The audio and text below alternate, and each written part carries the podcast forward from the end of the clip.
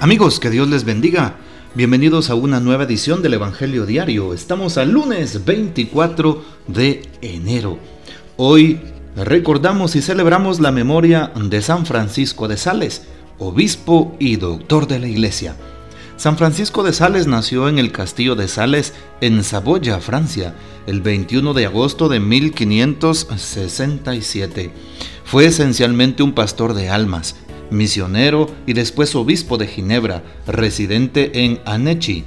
Fundó la Orden de las Religiosas de la Visitación junto con Santa Juana Francisca de Chantal. Se hizo cercano por medio de la palabra hablada y escrita y mantuvo conversaciones teológicas con los protestantes. Murió el 28 de diciembre del año 1622. También recordamos cómo en el siglo XIX otro gran sacerdote, San Juan Bosco, puso a San Francisco de Sales como el padre de su orden, de su congregación llamada Salesianos, precisamente por San Francisco de Sales. Era el padre de la dulzura, del buen ánimo, del buen trato. Así es, y por eso aprendemos tanto de este gran santo, obispo y doctor de la iglesia. Pidamos, pues, su poderosa intercesión. Hoy tomamos el texto de San Marcos capítulo 3 versículos del 22 al 30. En aquel tiempo los escribas que habían venido de Jerusalén decían acerca de Jesús, Este hombre está poseído por Satanás, príncipe de los demonios, y por eso los echa fuera. Jesús llamó entonces a los escribas y les dijo en parábolas, ¿Cómo puede Satanás expulsar a Satanás? Porque si un reino está dividido en bandos opuestos no puede subsistir. Una familia dividida tampoco puede subsistir. De la misma manera, si Satanás se revela contra sí mismo y se divide, no podrá subsistir, pues ha llegado a su fin. Nadie puede entrar en la casa de un hombre fuerte y llevarse sus cosas si primero no lo ata. Solo así podrá saquear la casa. Yo les aseguro que a los hombres se les perdonarán todos sus pecados y todas sus blasfemias pero el que blasfeme contra el Espíritu Santo nunca tendrá perdón. Será reo de un pecado eterno. Jesús dijo esto porque lo acusaban de estar poseído por un espíritu inmundo. Palabra del Señor, gloria a ti Señor Jesús. Vemos cómo muchas personas son receptoras directas de la palabra de Dios. Y dentro de esas personas hay ricos y pobres, altos y bajos, de estratos sociales diferentes, así como hay personas que son muy preparadas, ¿sí? Como personas que son muy ingenuas. Y nos damos cuenta también eh, cómo hoy Jesús se dirige a todos. Pero hay ciertas personas que son los escribas, que vienen de Jerusalén, que se supone que Jerusalén en ese momento es la capital de la religiosidad. Por lo tanto, los escribas son personas versadas en las escrituras y son los jefes del pueblo, pertenecen al Sanedrín, ¿sí? A aquella casta social alta que dirige al pueblo. Y entonces son aquellos los que no reconocen a Jesús, al Mesías, los que calumnian contra Jesús. Vemos cómo eh, hoy pues colocan en Jesús como no tienen eh, medios eh, sensatos y fuertes para calumniarlo, pues utilizan lo que tienen a la mano y, y lo acusan de tener un espíritu inmundo. Como evidentemente la autoridad la han perdido con el tema de la religiosidad, con el tema de la fe, con el tema de la escritura, porque Jesús muy bien ha hablado con toda propiedad, pues lo acusan y lo acusan de que, de que está loco, de que viene de Satanás, de que tiene un espíritu inmundo, si nos damos cuenta. Lo acusan de ser malo, la existencia de un espíritu malo. ¿Sí?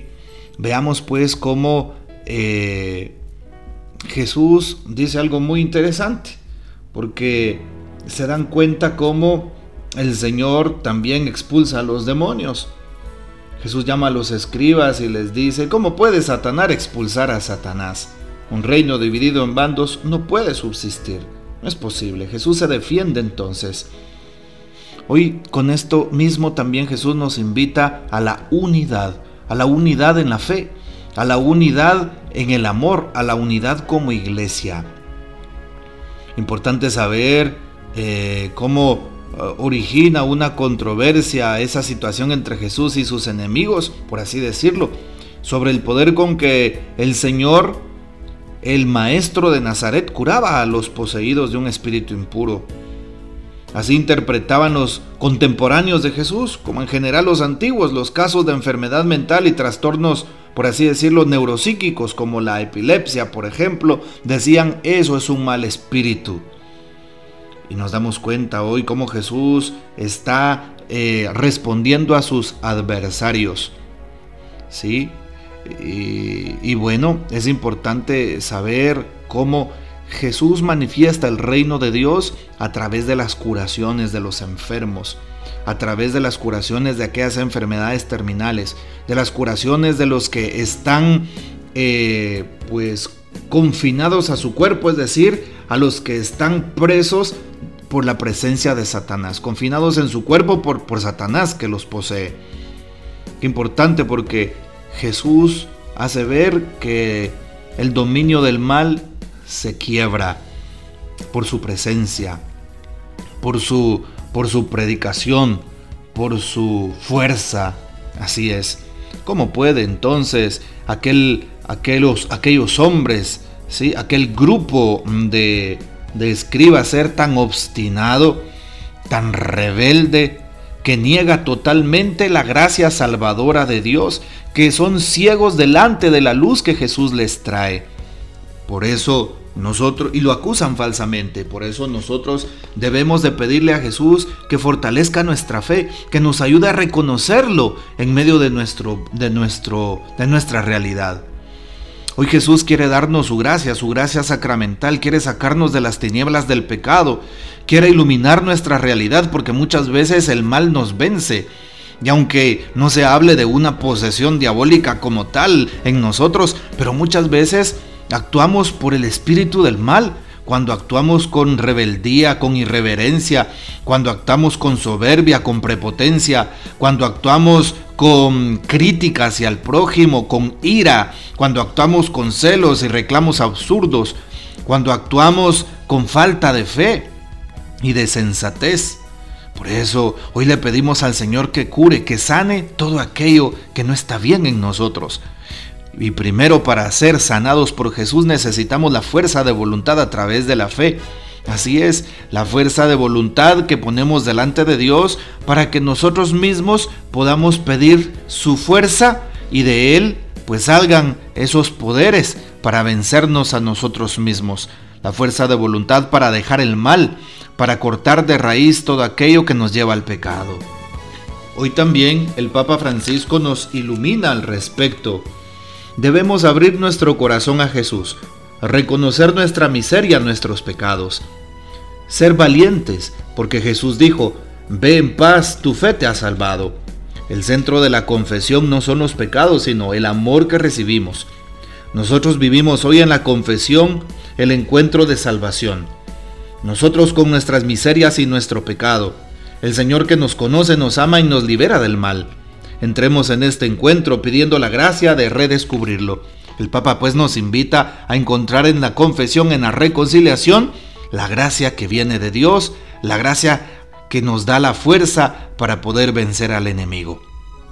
Bueno, pues tratemos de acercarnos a la iglesia y a los sacramentos en donde Jesús pone fin a esos espíritus inmundos que nos atacan como lo es el pecado. Que el Señor nos bendiga que nuestra Madre Santísima nos guarde y que gocemos de la fiel custodia de San José. Y la bendición de Dios Todopoderoso, Padre, Hijo y Espíritu Santo, descienda sobre ustedes y permanezca para siempre.